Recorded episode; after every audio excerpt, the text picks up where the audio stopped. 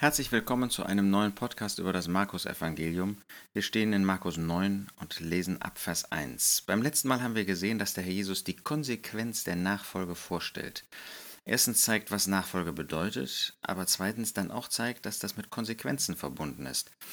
Und äh, dass wer nicht bereit ist, sich hier auf dieser Erde auf seine Seite zu stellen, er nicht erwarten kann, dass der Herr Jesus sich auf seine Seite im tausendjährigen Reich stellen wird. Und dann hat er schon angedeutet, was für einen Charakter dieses tausendjährige Reich hat, nämlich dass er kommen wird in der Herrlichkeit seines Vaters mit den heiligen Engeln.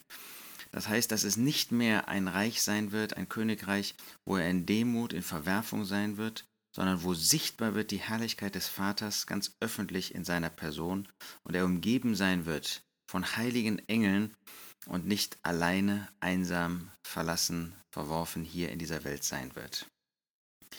Dann heißt es in Markus 9, Vers 1, Und er sprach zu ihnen, Wahrlich, ich sage euch, unter denen, die hier stehen, sind einige, die den Tod nicht schmecken werden, bis sie das Reich Gottes in Macht gekommen gesehen haben. Ja, es gab jetzt einige von seinen Jüngern, wir wissen, es sind drei, die nicht sterben mussten, die den Tod nicht schmecken sollten, bis sie das Reich Gottes gesehen haben würden. Sie waren ja in dem Reich Gottes, weil derjenige, der dieses Reich Gottes verkörperte, in ihrer Mitte war, der Herr Jesus. Aber das war nicht das Reich Gottes in Macht.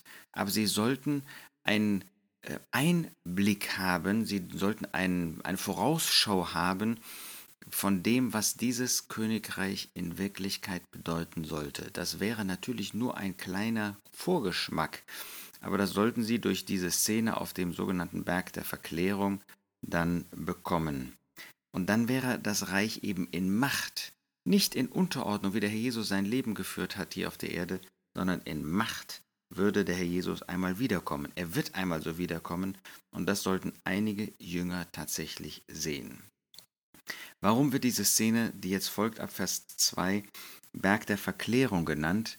Sie wird deshalb so genannt, weil Martin Luther Verwandlung, dass der Jesus verwandelt wurde, Verklärung nannte. Das heißt, das war in dem damaligen Sprachgebrauch war eben, dass, dass er verklärt wurde.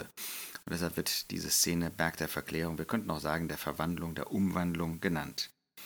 Und dann heißt es, und nach sechs Tagen nimmt Jesus den Petrus und den Jakobus und den Johannes mit und führt sie für sich allein auf einen hohen Berg und er wurde vor ihnen verwandelt. Der Jesus nimmt also jetzt drei Jünger mit, die meinte er. Erstens Petrus, zweitens Jakobus und Johannes. Ähm, nur Markus zeigt uns, dass er vor jedem Jünger einen Artikel stellt. Das heißt, jeder konnte gewissermaßen unabhängig von dem anderen, konnte diese Szene beobachten und dann auch bezeugen. Tatsächlich hat diese Szene von diesen drei Jüngern nur Petrus bezeugt, in 2. Petrus 1. In den Evangelien finden wir denjenigen, der Augenzeuge war, Johannes, der nicht davon berichtet, sondern Matthäus, Markus und Lukas. Matthäus, der nicht dabei war von den Jüngern, obwohl er ein Jünger war, Markus und Lukas sowieso nicht dabei gewesen, auch sie berichten davon. Das zeigt uns wunderbar, was Inspiration bedeutet. Inspiration ist eben nicht, dass derjenige, der etwas weiß, derjenige, der etwas gesehen hat, darüber berichtet, sondern dass Gott ein göttliches Design in jedem Bibelbuch äh, schafft und hat und danach eben Szenen eingefügt werden oder nicht eingefügt werden, unabhängig davon, ob jemand Augenzeuge ist oder nicht. Diese drei jedenfalls durften den Herrn Jesus begleiten und er ging dort für sich allein.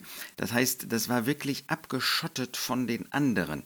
Diese Szene hat sonst keiner mitbekommen, aber diese drei, die hat er mit sich genommen und hat ihnen etwas von seiner eigenen künftigen Herrlichkeit offenbart. Es war ein hoher Berg und das spricht moralisch in der geistlichen, ähm, wie soll man sagen, in der geistlichen Sprache davon, äh, dass jetzt eine Szene kommt von hohem moralischen Wert.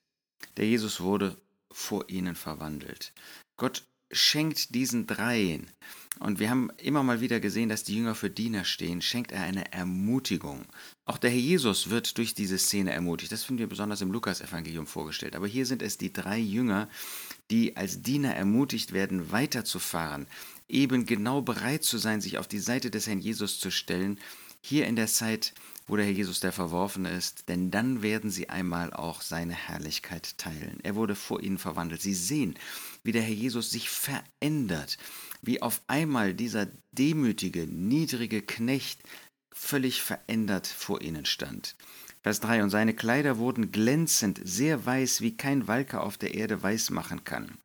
Das, was die Menschen nicht sehen wollten, dass der Jesus der vollkommen reine, der vollkommen hingebungsvolle Knecht war, ähm, der in jeder Hinsicht vollkommen, in jeder Hinsicht sauber und rein gewesen ist, das wird jetzt auch äußerlich deutlich sichtbar. Seine äh, Kleider wurden glänzend.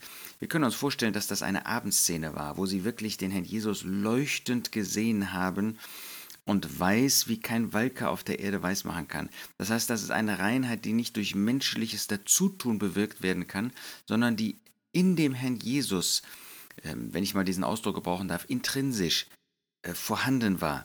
Der Herr Jesus ist dieser vollkommen rein, aber jetzt wird das, für jeden wird das sichtbar werden. Damals war das nur für diejenigen sichtbar, die Augen des Glaubens haben. Aber im tausendjährigen Reich wird jeder sehen, dass hier der vollkommene Knecht Gottes ist, der jetzt dann aber verherrlicht sein wird. Und es erschien ihnen Elia mit Mose und sie unterredeten sich mit Jesus. Jetzt kommen zwei Männer, zwei Männer des Alten Testamentes. Sie erkennen diese beiden sofort. Das zeigt uns eigentlich in wunderbarer Weise, dass wir uns im Himmel alle erkennen werden, sogar diejenigen, die wir nicht kannten bisher.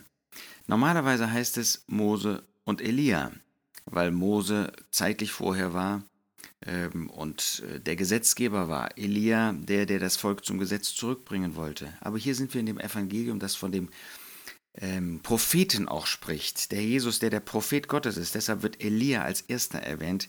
Elia mit Mose.